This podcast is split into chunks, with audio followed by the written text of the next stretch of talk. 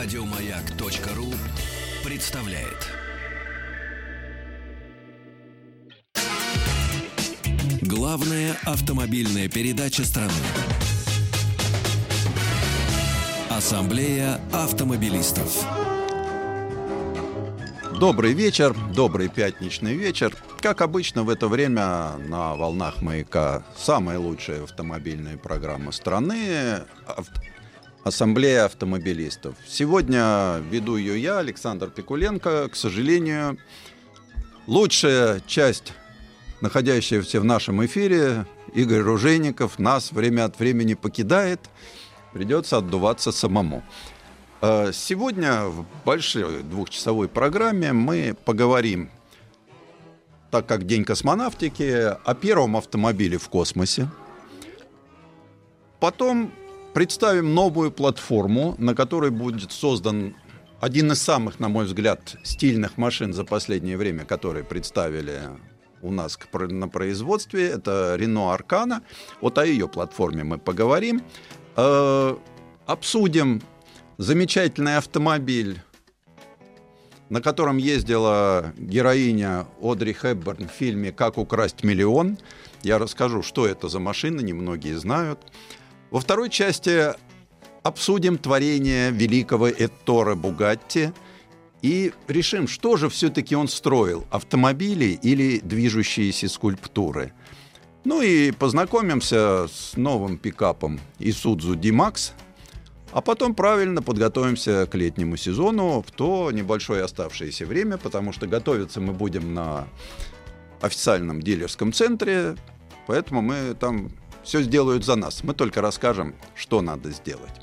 Так вот, в феврале прошлого года э, произошло замечательное событие.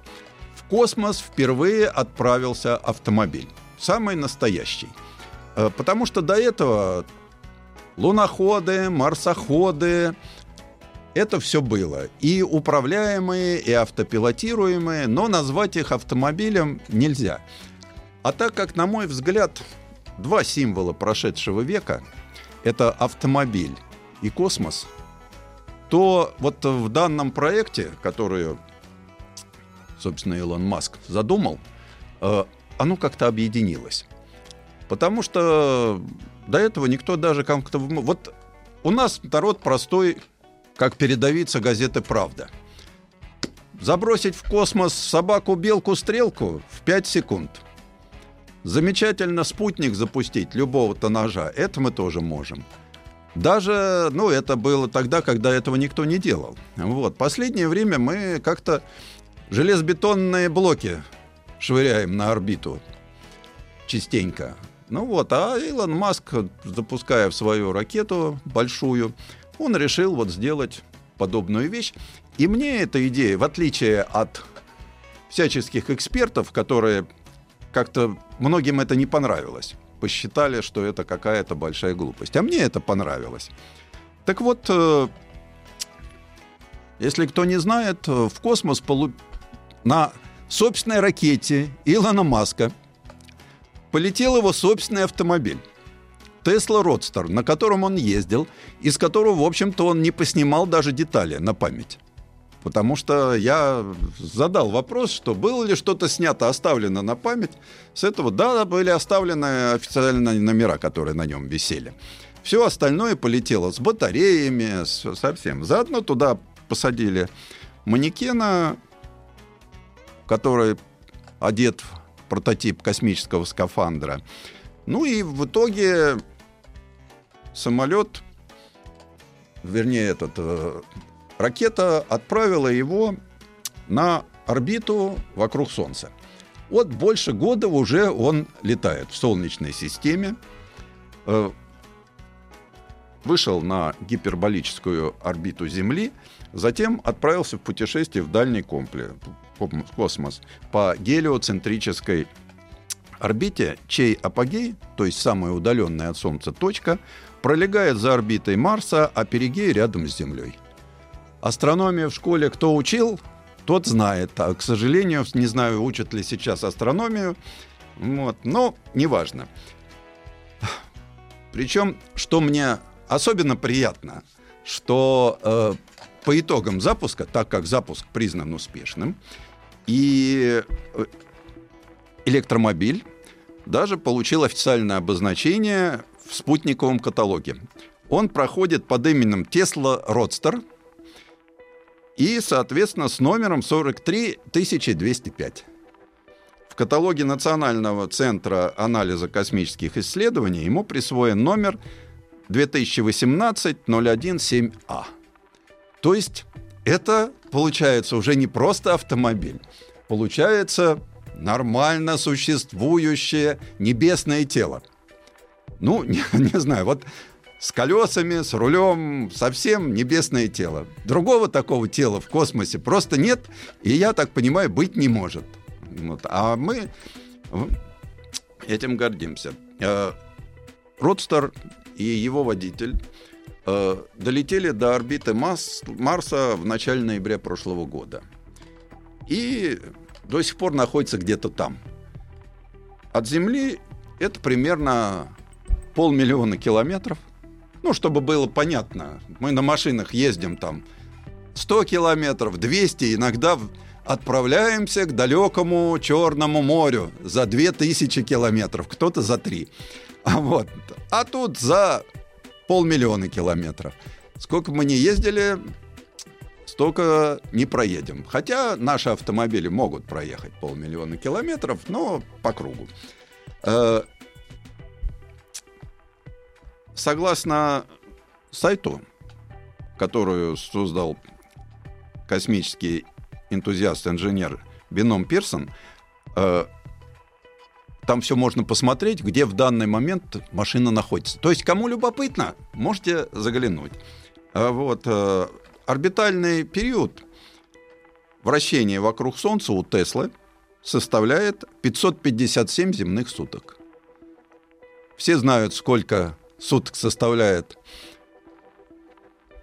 период вращения Земли вокруг Солнца. Вот. Ну вот для тех, кто интересно, учтите, что Тесла вращается больше. То есть ее год в Солнечной системе больше.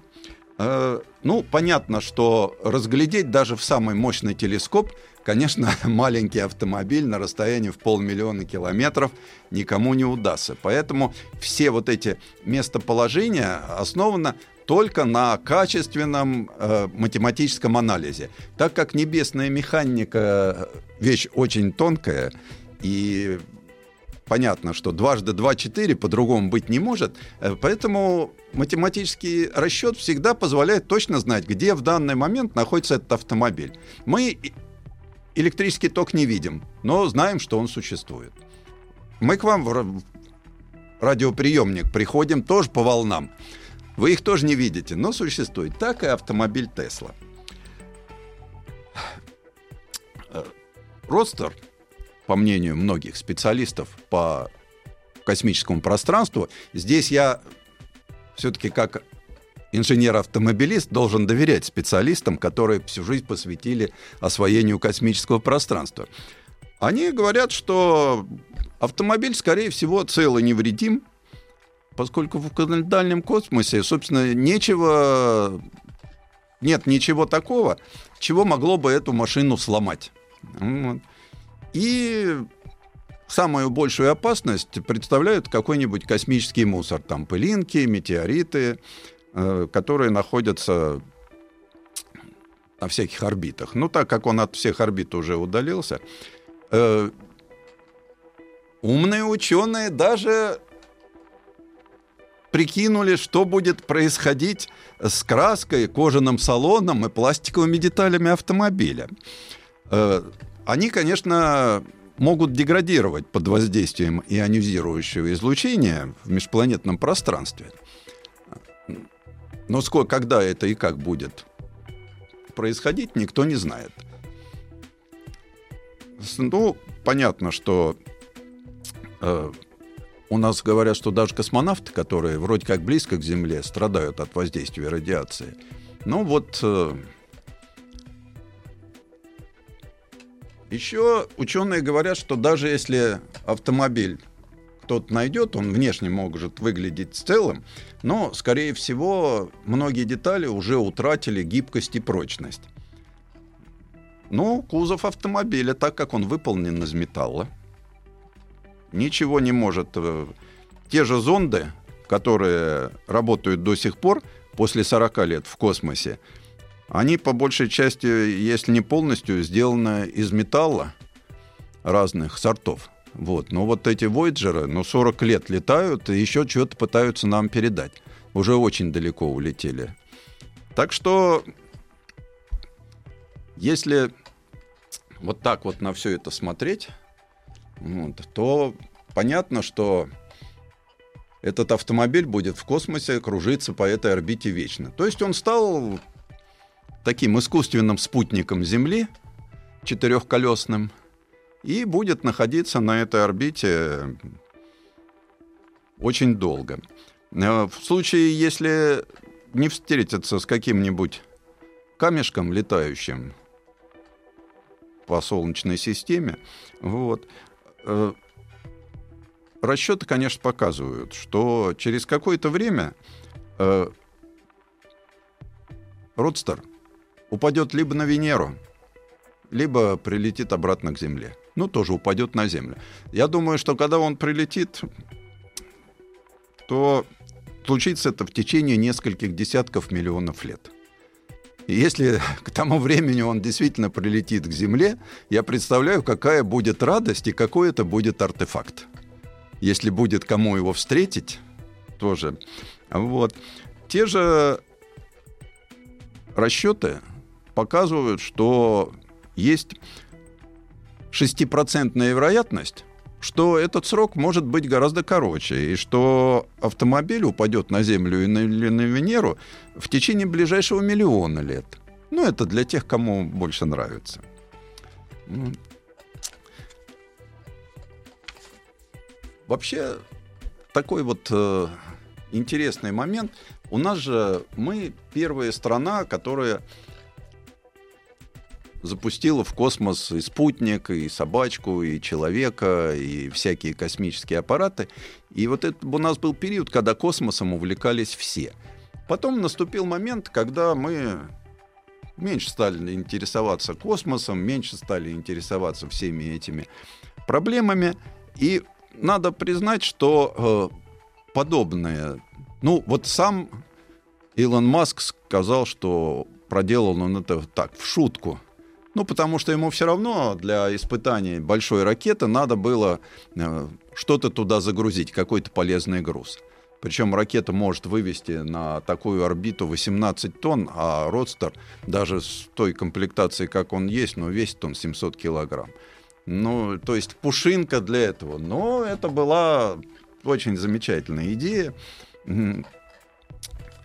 И самое интересное, что после этого те, кто даже никогда не слышал о SpaceX и прочем, э, все-таки этим заинтересовались. Так же, как в свое время было интересно, весь мир следил за, том, как, за тем, как летал спутник, да, за тем, как луноход ходил по, по Луне. Да, вот так же сейчас почему-то меньше смотрят за тем, как ездит по Марсу марсоход. Но все равно. Вот. И вот подобные вещи, не знаю, стоит ли их повторять. Мне только обидно, почему до этого не додумался там наши товарищи в Роскосмосе, они же тоже могут запустить. Я бы, например, с большим интересом рассказал о том, если бы в космосе летал не Тесла Родстер, а наша Нива. Вполне заслуженный агрегат, который у нас и в Антарктиде побывал, и на высокие на вершины залезал, и на лед Северного полюса выезжал. Э, Вот э, ничто не мешало нам вместо двух бетонных блоков забросить туда же одну Ниву, которая также могла летать. Но повториться это уже неинтересно. Поэтому, когда мы говорим о подобных вещах, вот, а может быть через какой-то, вот мне всегда так вот с интересом, что если освоение космоса все-таки начнет активно развиваться, то вполне приличный туристический объект. Полететь, посмотреть, как там он вращается, посмотреть на эту машину, это будет, э, конечно, большим событием. А так как у нас сейчас э, те люди, которые занимаются автомобилями. Такой человек, как Бронсон, он в свое время очень увлекался Формулой-1. Вот сейчас он пытается устроить туристический аттракцион и людей забрасывать в ближний контур, ну, просто покататься. Если у вас есть деньги, то можно покататься в космос. Наверное, это кому-то интересно. Поэтому я вполне допускаю, что, возможно, через много лет в космосе будет летать не только это Тесла, а будет летать. Ну вот это же то же самое, как э, очень любят сейчас затопить там всякие корабли, танки, какие-то искусственные объекты, и к ним ныряют э, дайверы. Так и здесь. А любому автомобилисту приятно вот в этом всем необозримом. Вот меня всегда поражает вот такое вот необозримое пространство, битком набитое всяким, но в лучшем случае камешками. Суть потому, что прилетает, ничего достойного там культурного нет. И там появляется вот такой культурный объект. И здесь э, мы же любим там картины какие-то прочие. Вот это тоже, тоже культурный объект, занесенный во все каталоги. То есть и еще такой хороший момент, его не потеряют. Вот что самое главное, что э, этот автомобиль Будет ли он миллион лет, мы это не протянем столько, да, а вот он реально может протянуть эти сроки, да, и все равно в любой момент, нажав там на клавишу компьютера, можно просчитать, где он в данный момент находится. Если у кого-то возникнет желание вернуть его обратно, всегда можно будет при развитии техники слетать и привести. И это будет замечательная вещь, потому что это вот то, что сделано руками человека, но сделано не для космоса. Никогда еще в космос не выбрасывали объект, который поработал на Земле и который, э, в общем-то, всей сутью своей предназначен для выполнения конкретных земных задач.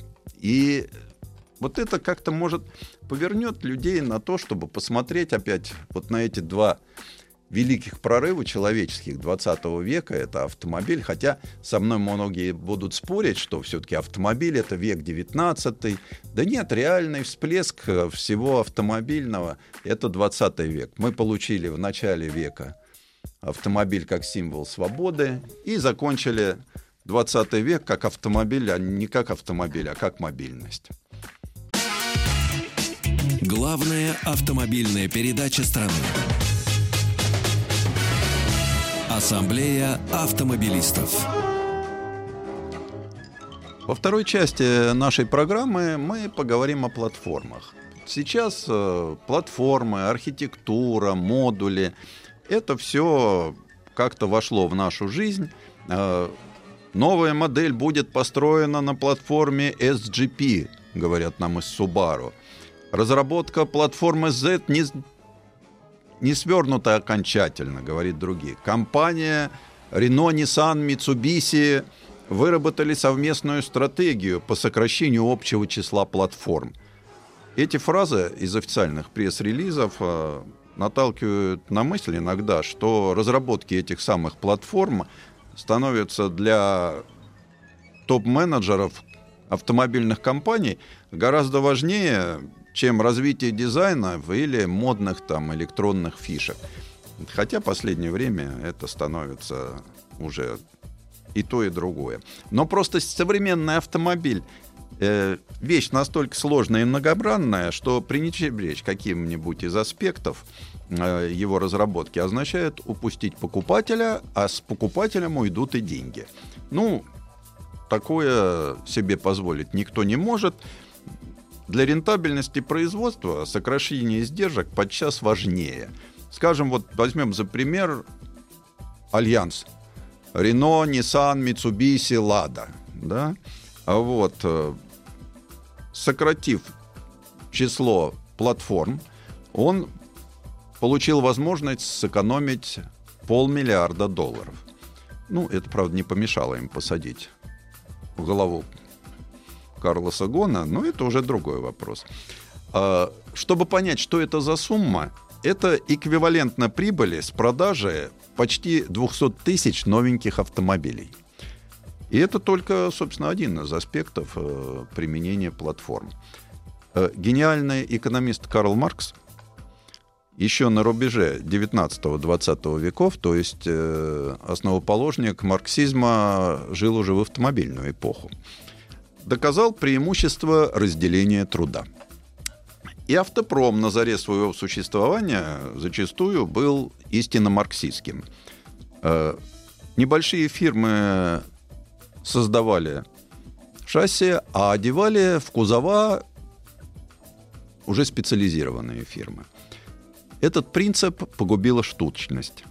То есть все было очень дорого. Э, во-первых, то время еще э, и логистика подводила. Это сейчас мы можем совершенно спокойно привезти в Швецию моторы из Австралии, штамповку перебросить с одного конца евразийского континента на другой, и все это будет вполне доступно. Ну, а массовость же выпуска пришла только в тот момент, когда на одном предприятии сосредоточили в себе и конструкторские бюро, и дизайн-ателье, и гениальное изобретение под названием конвейер. Так, тележки вроде модели Т Генри Форда э, похоронили множество культовых марок эпохи раннего автомобилизма. Но сегодня, особенно когда на рынок пришли мощные азиатские производители, э, весь мировой автопром столкнулся с необходимостью о сокращении издержек. Причем не только, собственно, в процессе производства, сколько в инвестиции на разработку. Потому что вложенные в конструкторский отдел, в отличие, скажем, от маркетинга, это деньги длинные. Вернуться в лучшем случае года через два, через три. Маркетинг отдачу дает быстрее. Следовательно, запертого на это время миллиарда долларов не досчитаются в других подразделениях компании. А рынок меняется стремительно. И сегодня уже никто не берется предугадать, какие дыры и в каком месте придется затыкать завтра. Лучший способ сэкономить на разработках? Конечно, лучше не разрабатывать вообще. Вот так и появилась мысль использовать одни и те же инженерные решения – при разработке самых разных автомобилей. Прежде всего речь идет о тележке. Так в жаргоне называют совокупность неких частей автомобиля. Э, то есть подвески, интеграция с ней силовой установки, рулевое управление. Конечно, универсальная тележка обходится дороже. Нужно предусмотреть возможности изменения параметров подвески под разные типы кузова с разительным же числом дверей, э, различной развесовкой, возможность установки более широкой гаммы двигателей и типов трансмиссии, то есть переднеприводные, полные приводные. Э, вариативность обходится дороже, но в итоге она сама себя окупает. Давайте вспомним замечательную платформу B0. Опять же, Renault Nissan. Эпатажный Nissan Juke и угловатый Logan были построены на одной платформе, что, в общем-то, приводит частенько в легкое недоумение многих из э, пользователей. Правда, от, принимая стратегическое решение о разработке новой платформы, любой производитель должен отдавать себе отчет, что вернуть потраченное можно только реализовав не менее полутора миллионов автомобилей, э, построенных на ней. То есть вот такой вот экономический приговор, как приходится работать. Причем сейчас, конечно, автопром переживает э, всеобщую платформизацию – Volkswagen на каждой тележке строит целый выводок моделей под марками Volkswagen, Audi, Skoda, Seat. Ну, аналогично с тремя брендами, с имеющимися его сейчас обоими, поступает и Peugeot Citroën автомобили. Э, но решение использовать ту или иную платформу для производства новой модели влияет не только тип подвески, гамма двигателей будущего автомобиля, но и ряд других конструктивных особенностей. Например, на силовую структуру передней, самой нагруженной в случае переднемоторной компоновки части кузова, от нее напрямую зависит прогнозируемость характеристик работы передней подвески, а значит и характер управляемости. Иной раз при разработке платформы компоновщики плотно задвигают дизайнеров, которые все время стремятся придать модели индивидуальность. Так что нет ничего удивительного, что многие соплатформенники э, так похожи. Не только внутри, но иногда и снаружи. Ну, тяжкие последствия отказа от разработки платформ э, несколько лет назад э, можно было изучить на примере АвтоВАЗа. Исчерпав за 4 десятилетия возможности платформы Fiat 124, завод так и не смог разработать ничего серьезного, потому что переднеприводная платформа рождалась мучительно и не без помощи зарубежных товарищей. Исключение, я бы сказал, представляла только полноприводная платформа Нивы, на котором так и не удалось создать еще хотя бы один крупносерийный автомобиль. Хотя попытки, надо сказать, были. То есть, э, опять же, в элементах этой платформы можно было развить ее и пятидверную машину, и минивэн, и пикап. Все это, в принципе, было, но мелкосерийным. Вот. В ближайшем же будущем платформ станет меньше. Это видно на примере все того же альянса Renault-Nissan. А применяемые решения будут все более универсальными. Хорошо ли это или плохо? Ну, конечно, ценители индивидуальности могут возмутиться. Но, с другой стороны, инженеры давно уже доказали, сколь разными могут быть соплатформенники. Давайте посмотрим на Renault Logan, Renault Duster, Renault Docker и все это семейство, и посмотрим на производные от этой платформы на Nissan и на Даче. Вот. А вот э, потребителю, я думаю, что он только выиграет от выверенности этих решений. Вот это предисловие я рассказал не просто так, потому что была представлена новая платформа, э, которая, ну, я не знаю, можно гордиться. По существу на новой платформе э, московский завод Рено открывает глобальное производство автомобиля. Почему? Потому что мы первые. Вот в свое время э, также поступил Volkswagen. Для того, чтобы запустить платформу MQB, это было поручено Шкоде. Прекрасно Чехия справилась. Здесь поручено московскому заводу. И вот платформа Аркана, да, она в основе своей очень похожа на привычную нам платформу B0. Но смотрите, вот как может быть платформа та же, да, если, например, 35% кузова это ультрапрочные, ультралегкие стали. Если у нас теперь электроусилитель стоит на вале руля, что, в принципе, потребовало как раз переработки и пересмотра конструкции подмоторного щита. Когда на этой машине резко увеличена Э, жесткость кузова на скручивание. 31 тысяча для тех, кто что-то понимает. Э, когда в этом кузове, довольно-таки стильном кузове, появляется 6 подушек безопасности, то есть боковые шторки, появляются брусья, э, появляется система защиты пешеходов, то есть форма бампера, форма капота. Все рассчитано так. Поэтому, если даже мы видим иногда, что у нас подвеска похожа на то, что уже было, ну, такой псевдо Макферсон, сзади многорычажка, то в то же время, э, скажем, угловая жесткость да, подвесок на 24% увеличена. Увеличено диаметры э, стабилизаторов поперечной устойчивости. Изменены характеристики пружины амортизаторов. Э, что меня еще в этой платформе э, понравилось? Раз мы применяем ультралегкие, ультрапрочные стали, мы можем отказаться от части усилителей. Это то, что не видит потребитель. Да? Вот. С одной стороны, ведь получается, что надо что-то сделать легче, с другой стороны, надо что-то усилить. Поэтому Renault Arcana на новой платформе – это все-таки новый автомобиль.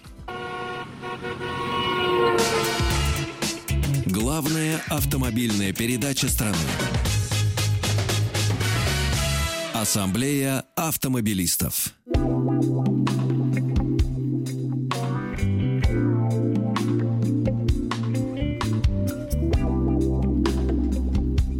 Что ж, мы переходим к следующей теме. Вот э, очень интересно. Э, в конце 60-х на советские экраны выплеснулось огромное количество э, западных фильмов, вполне себе голливудских, причем такой с автомобильной направленностью. Почему их покупали? У нас всегда считалось, что гонки Формулы-1 — это буржуазная забава, где несчастные водители так и норовят стукнуться об забор и загореться высокооктановым пламенем. Э, купили фильм «Гран-при», купили фильм «Мужчину и женщину». Там было много ерунды, но про автомобиль там все было правильным. Вот даже такой замечательный голливудский фильм, как э, «Большие гонки». И в то же время э, совершенно далекий от соцреализма был куплен фильм «Как украсть миллион». Э, в общем-то, да, это кинокомедия, но которая показывала э, немножко не такую жизнь. И скажем, что э, в этом фильме э, было много автомобилей такой как Jaguar E-Type, Citroën DS, Rolls-Royce. А, и, в общем-то, все автомобили были как на подбор достаточно дорогие. А, Причем в фильме такой, с документальной точностью, «Быт и нравы того времени» парижские были. Фильм вполне богемный, причем а, автомобили были вписаны в пейзаж того времени. И вот э, это как раз хорошо показало э, Европу, да, ну, в основном Францию, уже хорошо так себя почувствующей после Второй мировой войны. Э, и вот э, действие этого фильма, как вы знаете, происходит э, в Париже, столице моды и искусства, элегантно, красиво и прочее. И вот э, главная героиня фильма ездит на таком очень компактном, очень стильном красненьком кабриолете. Мало кто знает, что это ауто Бьянки Бьянчина, э, автомобиль, который э, из-за своего забавного дизайна мелькал не только в этих фильмах, но еще во многих других. Э, фильма «Ауто Бьянки» появилась э, в результате слияния трех компаний. Собственно, Бьянки, Фиата и Пирелли. То есть правительство Италии попросило двух больших таких акционерных обществ помочь мелкому. И вот э, так как они занимались э, сборкой до войны люксовых автомобилей, подбросили им эту идею. Э, надо сказать, что власти итальянские были очень заинтересованы, чтобы как-то снять безработицу. Вот. И в то же время э, в 1955 году появилась фильм, и ей предложили делать люксовые модификации на базе маленькой букашки Fiat 500. Конечно, итальянцы разбогатели, но тогдашний итальянский средний класс, если он набрал на Fiat 500, это уже было, ну как вот при советской власти человек покупал «Жигули». То есть это очень хорошо.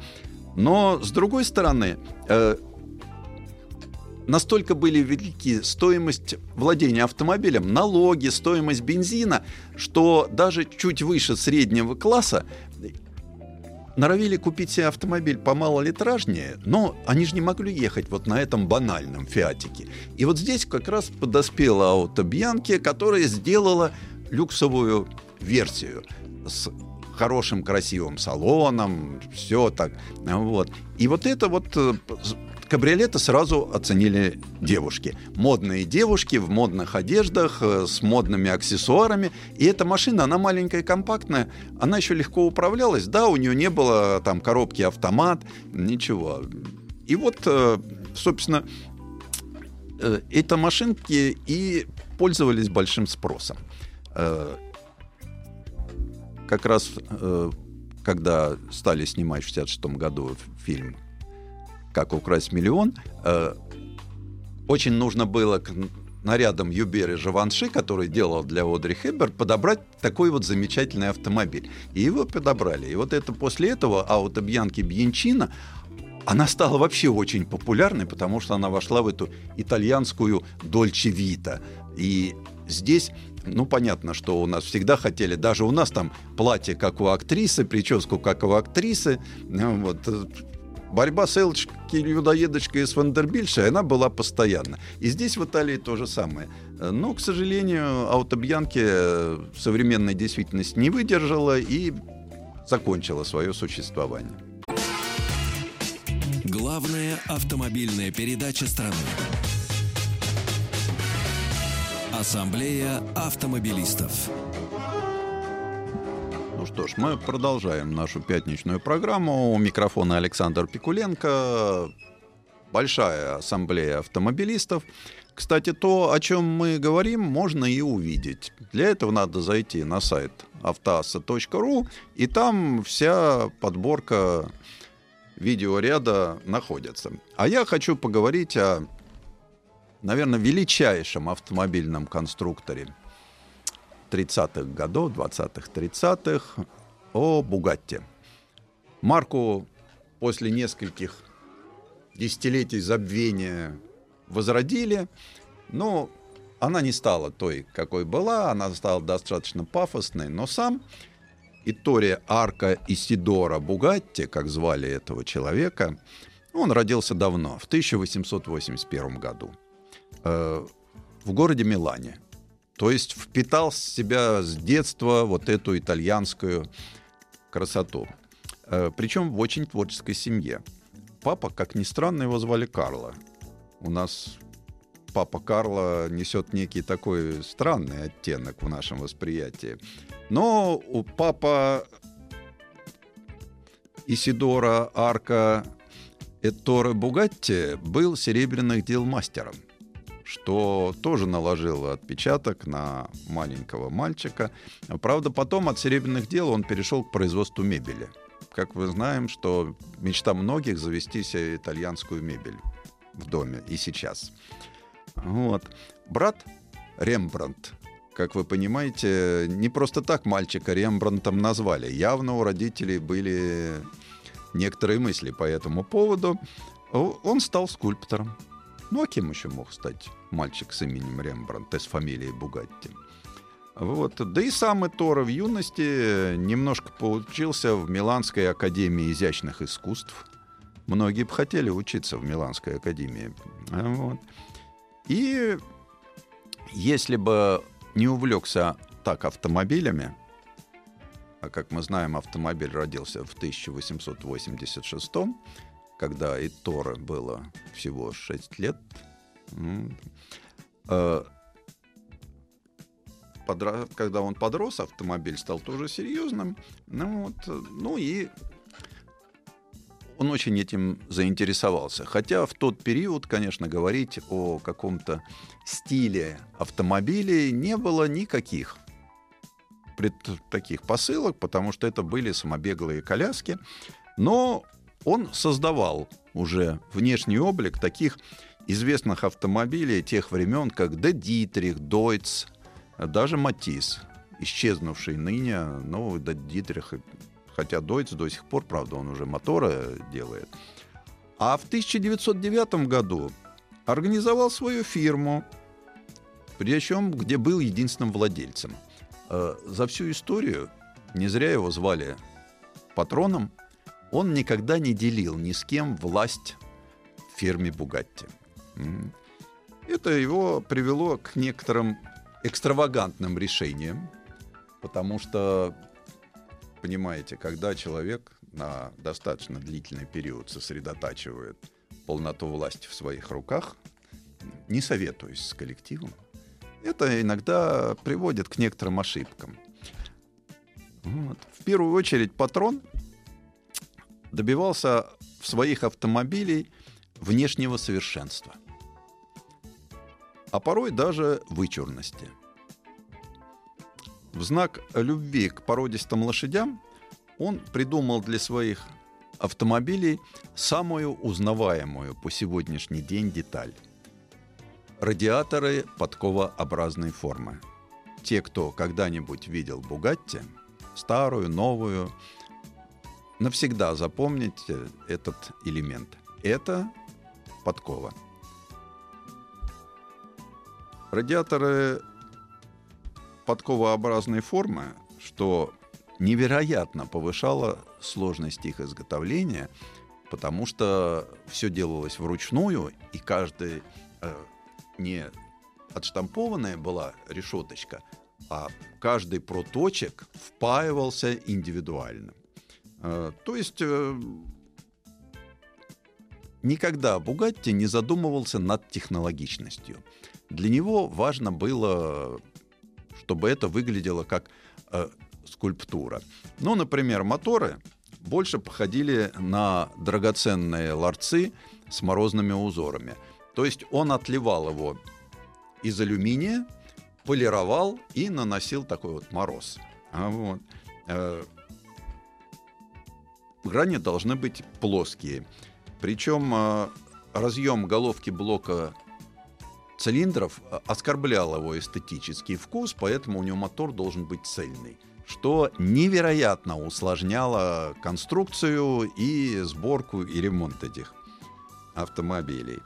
А, Кузова спортивных машин крепились к раме двумя сотнями болтов, прошнурованными между собой сквозной проволочкой. То есть в каждом болтике было просверлено отверстие, в него вставлялась проволочка, тянулась к следующему болтику. Э, то есть э, все головки двух сотен болтов были между собой стянуты проволокой. Это очень хорошо держала кузов, машина была жесткая. Э, и это выглядело очень изящно. Те, кто когда-нибудь увидит Бугатти, посмотрите, как это сделано. Выглядит это просто вот как э, строчка на таком дорогом ботинке. Но представьте себе, что любые ремонтные работы э, превращались в проблему. А механики уже сто лет чертыхаются, потому что все гайки и болты — выполнены с нетрадиционными и не сертифицированными резьбами.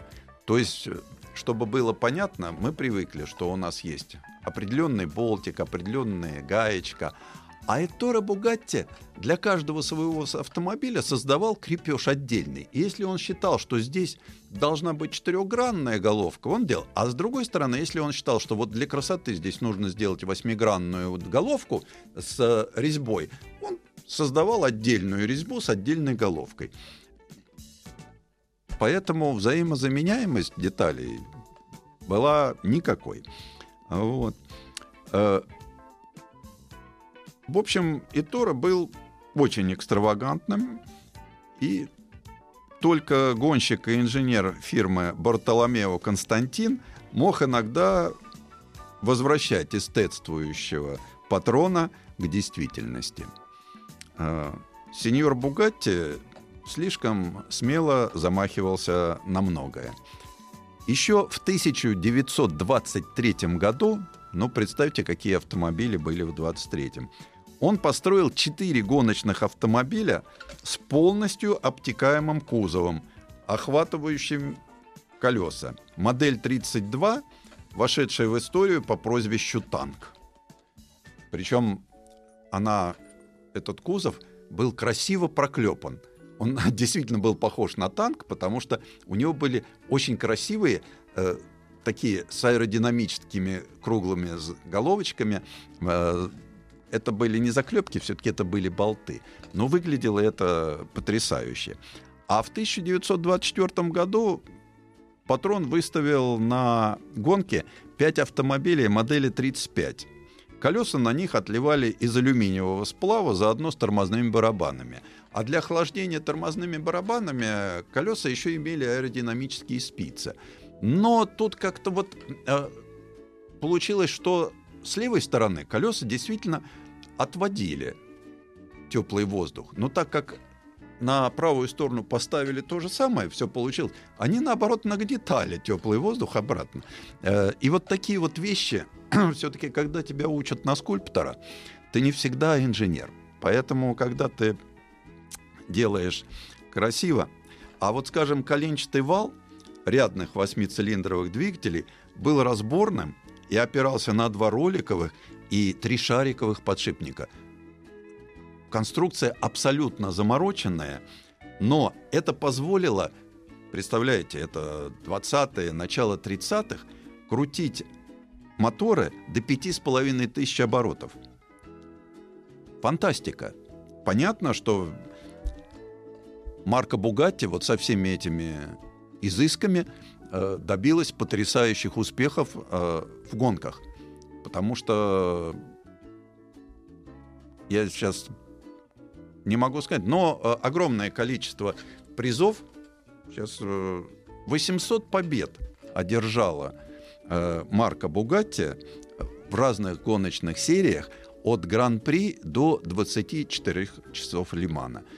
То есть машина была управляема, машина была с хорошими тормозами. Понятно, что нельзя выиграть 800 гонок, если это плохой автомобиль.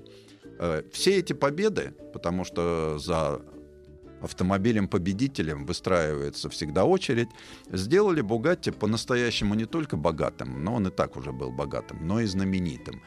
Ну и тут, конечно, человек и так Представьте себе итальянский темперамент, помноженный на высокую долю самомнения и несомненный художественный талант. Вот. И в 1926 году Бугатти решается на постройку партии из 25 машин модели тип 41. Это гигантские автомобили. Ни до, ни после никто к таким, э, в общем-то, не подступался, потому что сейчас попытки сделать все это, ну, понятно, что сейчас, наверное, это можно было сделать легко. Вот. Но представьте себе гиганты с колесной базой 4570 миллиметров. Ну, у нас, понимаете, да, что у многих у нас вся длина такая у автомобиля, а у них это база. А, они должны быть самыми дорогими в мире. Автомобилю полагался 13-литровый восьмицилиндровый мотор, причем рядный восьмицилиндровый мотор, развивавший невиданные тогда 300 лошадиных сил. Колеса на нем были гигантские алюминиевые, причем с полированного алюминия. А, каждая машина, конечно, выполнялась под заказ, а, и поэтому все эти машины, которые до сих пор сохранились, вот, из 25 машин удалось сделать только 6. Ими придумали для этих автомобилей соответствующие. Рояль, то есть королевский. Но случилось так, что первые шесть экземпляров собрали во время Великой депрессии. И ни один монарх в мире не решился на такую покупку. Поэтому часть из них распродали там. Купил, например, один из э, ткацких магнатов. Причем купил машину, отказавшись от фар. Он сказал, я ночью ездить не собираюсь. Вот, эта машина... Вот. Э, ну, вот эти машины раскупили, и потом рухнул вообще спрос. И целый год Бугатти не мог продать ни одну машину, ни большую, ни маленькую, ни раму, ничего. Э, но что самое интересное, э, весь этот год он не платил зарплату рабочим. Но они такие оказались очень верные сотрудники. И он тогда собрал людей и сказал, ребята, пожалуйста, вот у меня там есть машина, вы можете сами их продать или даже оставить себе в качестве оплаты. Вот я вам там на бригаду отдаю один автомобиль. Вот. Э, ну, рабочие как-то попытались. Э, потом, после Великой депрессии, как мы знаем, началась Вторая мировая война, и, собственно, стало уже не до Бугатти. Да и сам патрон умер в 1947 году, а его под... наследники, они продали этот завод, и там стали делать какие-то самолетные детали. И что самое интересное, очень долго э, на заднем дворе валялись алюминиевые кузова от великих Бугатти, но прошло время, и неблагодарные потомки стали гоняться за великим тип 41 Рояль, а французы, французы, которые стали обладателями личного автомобиля Бугатти, причем такой маленький нюанс, э, маскот Бугатти тип 41 — это танцующий слон. Очень хорошая вещь. Так вот, э, личная машина Тора, Бугатти Купе Наполеон, она стала национальным достоянием Франции. И э, это то, чем французы очень гордятся, потому что это действительно, ну, оно считается большим достижением. И Бугатти, королевские Бугатти, как раз вот это были, было признано, что это э, лучший автомобиль 20 века. Да, не массовый, да, совсем небольшой. Да, история всех этих шести Бугатти — это захватывающий роман. Да, написали даже в поисках седьмого Бугатти великий Поль Брак, дизайнер, там практически приключенческий роман. Вот. Но вот такие великие автомобили великого мастера. Главная автомобильная передача страны. Ассамблея автомобилистов.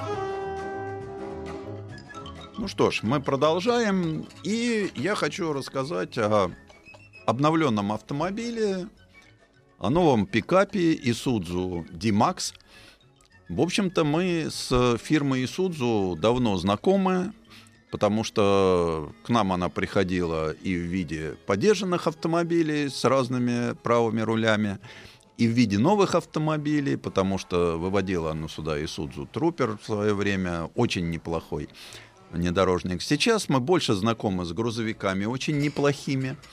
Ну и пикап D-Max, который пришел к нам в двух ипостасях, это с полуторной кабиной, что редкость. Это единственный пикап, который у нас предлагают с полуторной кабиной. Ну и понятно, как обычно, с большой четырехдверной кабинкой. Но что самое интересное, то что под капотом обновленного Isuzu D-Max стоит трехлитровый дизель, тот же самый, который применяется на грузовиках легких серий. Я могу сказать, что поинтересовались у политовиков, да, сколько ходит этот двигатель. Ну, они сказали, что на грузовом автомобиле, понятно, что грузовой автомобиль, флитовый, он все-таки регулярно обслуживается, потому что он деньги зарабатывает. Но до 500 километров выхаживает. Э, вот этот двигатель поставлен на пикап. Мощности 177 лошадиных сил. Ну, казалось бы, с трехлитрового мотора можно снять и побольше, тем более, что турбодизелек, но здесь никто не захотел. Вот. Шестиступенчатый автомат. То есть добротно сделанный автомобиль весом в 3 тонны. Вы представляете, вот это машина большая, свыше 5 метров в длину, относительно тяжелая, то есть такой мужской автомобиль, э, но, правда, когда ты приходишь внутрь, там все красиво, кожаный салон строч, отстроченный, э, всякие кнопочки управления изящные. Но те, кто глубоко погружен в тему, знают, что у эти автомобили сделаны в Таиланде. Таиланд такой мировой лидер по производству пикапов, по-моему, становится. Чтобы понять, что машина привозная, то есть не здесь собирается. А зачем ее вывела Subaru? Я понимаю. У них большие продажи корпоративным клиентам. И корпоративный клиент с удовольствием в придачу к большой колонне грузовиков возьмет подобную машину, потому что удобно. В одну лизинговую программу, а на ней, если на таком вот с четырьмя дверцами это все-таки машинка э, для разных дел, а полуторные всегда предназначались да, для большого количества надстроек. Из него можно делать все, что угодно. От пожарной машины до инкассаторской. Э, цена по сравнению с грузовиком, конечно, потому что здесь мы говорим о машине, которая продается среди... У них основная масса дилеров — это те, которые занимаются грузовиками. Я все время задаю себе вопрос, умеет ли дилер, работающий с грузовиками, немножко другой контингент, э, будет ли он возиться с капризным клиентом, покупающим пикап. Не знаю. Но в целом мне как-то вот на меня автомобиль произвел впечатление. Я вот в последнее время, как так случилось, я проехался на Амароке с трехлитровым дизелем. Да? Но это был мощный, легковой, породистый автомобиль. А здесь я сел, это мощный грузовичок. Сзади, конечно, сделали трехлистовые рессоры, но подбрасывает так ощутимо. Всегда хочется что-нибудь, какой-нибудь все-таки груз возить. Хотя не знаю, при прекрасно понимая, что кирпичи в этом замечательном кузове никто возить не будет, инженеры старательно поработали над управляемостью. То есть машина, а я считаю, что обладая трехлитровым дизелем, с таким моментом, с такими тяговыми характеристиками, с полным приводом, с понижающей передач, правда, полный привод подключаемый. Э, ну, такая специфичная машина. Вот. При всем этом инженеры добились вполне легковых показателей. Э, поэтому любой горожанин, вздумавший поиграть в современного ковбоя, прекрасно справится с D-Max и не наломает дров в дорожном потоке. То есть его не будет мотать там в динамическом коридоре 2 метра. Вот. Удачно проедет по узким улицам провинциальных городов наших. Ну, и хоть с трудностями, но справится с парковкой в тесном дворе. Потому что машина, конечно, большая и высокая, но есть камера заднего вида, причем очень хорошо сделанная в ручку открывания заднего борта ну так вот, хороший обзор дает э, на нужном месте. А, вот. Правда, каждый раз будет невольно вздрагивать, увидев сзади, когда при любом ты идешь, да, вот у тебя машина все, когда машина такого размера, что ты уже вышел, идешь, а она все не кончается. Знаете, вот бывает машина вышел, раз шагнул, и она уже кончилась. А тут идешь, идешь, и она все не кончается. То есть невольно вздрагиваешь, увидев этот огромный кузов. Зато на скорости до 120 километров он даже не помнит, я имею в виду водителя этого автомобиля, что сидит за рулем почти грузовика. Хотя надо отдать должное, все-таки, так сказать, грузовая основа вылезает. Хорошо или это плохо, это каждый решает сам. Но для меня всегда Марка и Судзу это хорошие грузовики. Вот. А вот если кто-то рискнет разогнаться побыстрее, с сожалением, а может быть и с опозданием, поймет, что чудес на свете не бывает. Это пикап, пусть и хорошо построенный. Под капотом так породисто, он очень, он очень породисто урчит, вот этот трехлитровый дизелек, вот, которого вот, могу совершенно точно сказать, хватит на все случаи жизни – причем э, погрузить на него при желании можно столько... Ну, то есть посмотрите на грузовик, А у нас, знаете, как грузят грузовики. И он это везет. Вот поверьте мне, просто, если вам объема не хватит, чтобы загрузить этот пикап, чтобы этот двигатель почувствовал что-то, тем более имея еще понижающую передачу. Вот. Шестиступенчатый автомат с этим двигателем э, абсолютно сбалансированный. Почему? Э, двигатель тяговитый и не перемощ... ну, с небольшой мощностью э, не заставляет автомат дергаться. То есть вот так благородно все. Вот. Э, ведущие колеса в основном задние, да, к этому надо привыкать, потому что у нас вот эти вот проблемы подключения для многих, но опять же, этот автомобиль для знатоков. Ну, случайно человек не пойдет покупать пикап с таким весом, э, с грузоподъемностью в 995 килограмм, э, чтобы ради кожаного салончика. Ну нет, но это несерьезно. Ну вот. Э, поэтому при наличии, при той, вот скажем так, энерговооруженности, практически в любых условиях эта машина может работать. Э, для кого она нужна? Ну, прежде всего, понятно, что если вы рыболов, охотник, у вас есть какой-нибудь э, большой предмет типа дельтаплана, я не знаю, там, буера, это то, что, как эти машины используют. Но он еще и тянет, ведь, опять же, вот, э, отличается тем, что он очень неплохо тянет прицепы.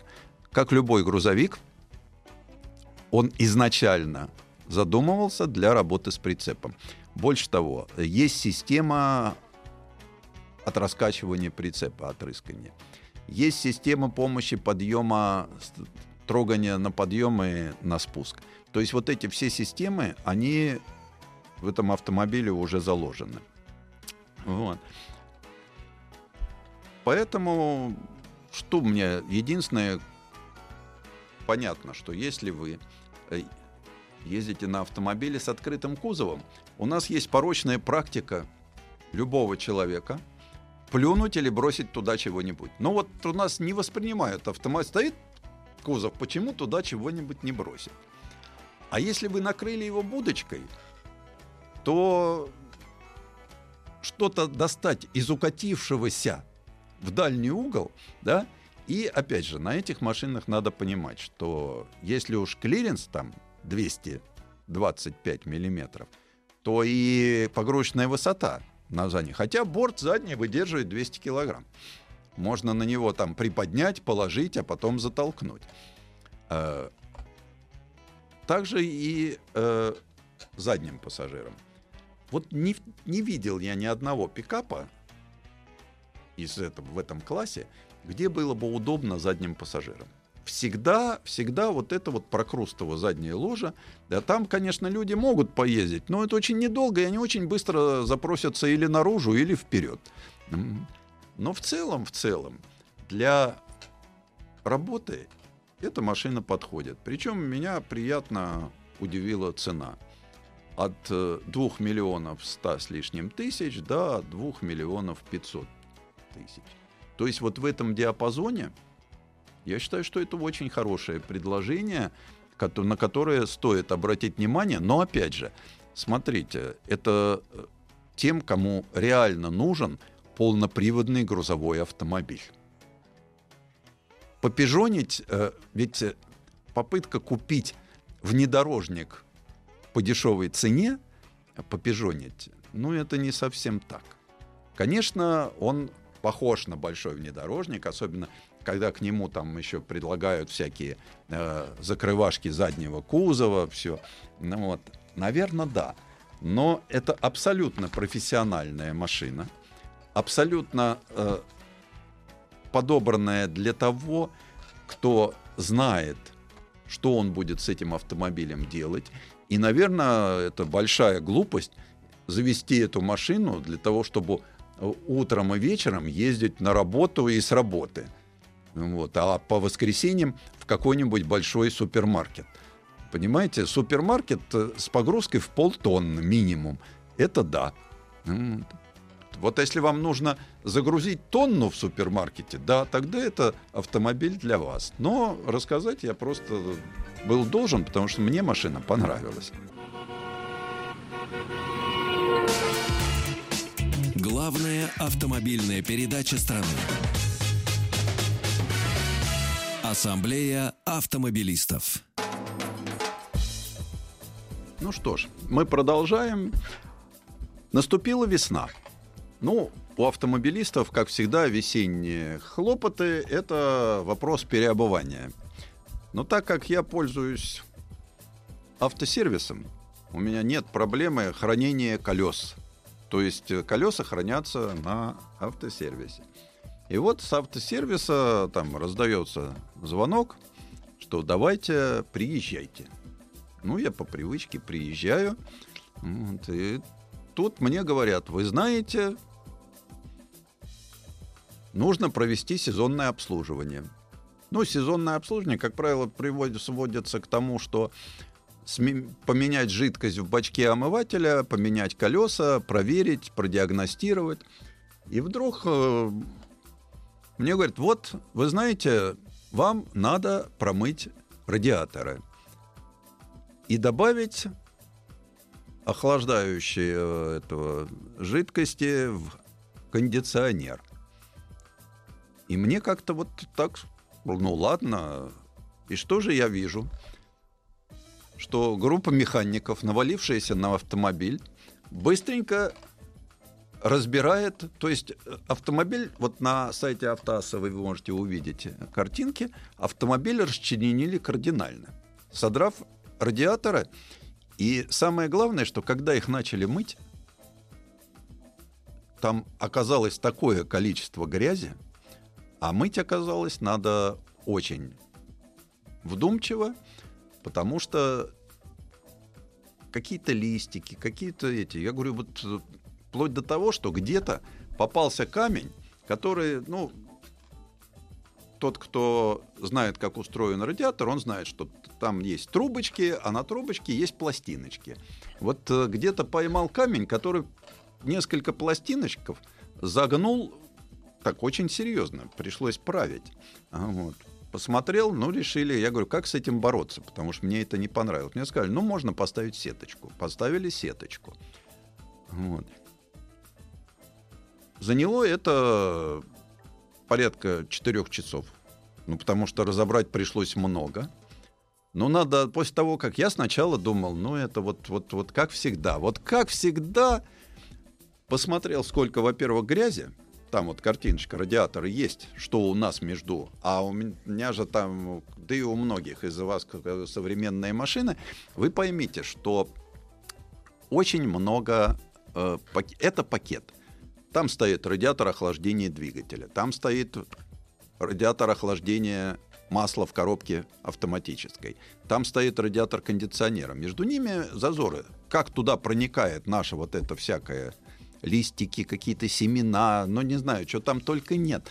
Вот. Э, мыли серьезно. Но вот это оказалось жизненно необходимо.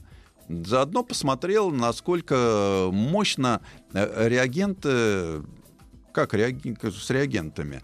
Ну, пока держатся. Пока держатся, и мне было, в общем-то, это очень важно, самому интересно. Но меня поразило, во-первых, объем работы, потому что полмашины разобрать. Вот.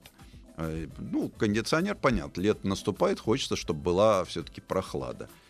Посмотрели фильтры, ну, так как зимой особой езды не было, не пришлось менять ни салонные фильтры, ничего. В целом Э, все, даже щетки, которые были поменены осенью к сезону, все в рабочем состоянии. Вообще автомобиль, как неудивительно, пережил зиму прекрасно. И когда менял колеса, я зимой ездил на супершиповках. Это Michelin X-Nord 4, которые э, X-Nord Ice, э, которые по 250 шипов на 17-дюймовое колесо.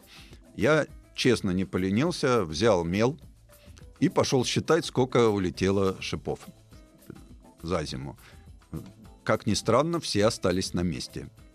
То есть э, вот, э, все четыре колеса я долго с ними возился, ну, пока люди возились с автомобилем. Вот. Сейчас переобулся, посмотрел. Э, колеса, балансировку поставили на станок. Не нужно. Вот когда колеса хорошо хранятся, да, по балансировке вопросов нет. Давление, но давление подняли до стандартных. Вот, вот пожалуйста, это сезонное обслуживание. Э, да, недешево, но понимаете как, если любите свой автомобиль, вот этим всем надо заниматься. Главная автомобильная передача страны. Ассамблея автомобилистов. Еще больше подкастов на радиомаяк.ру.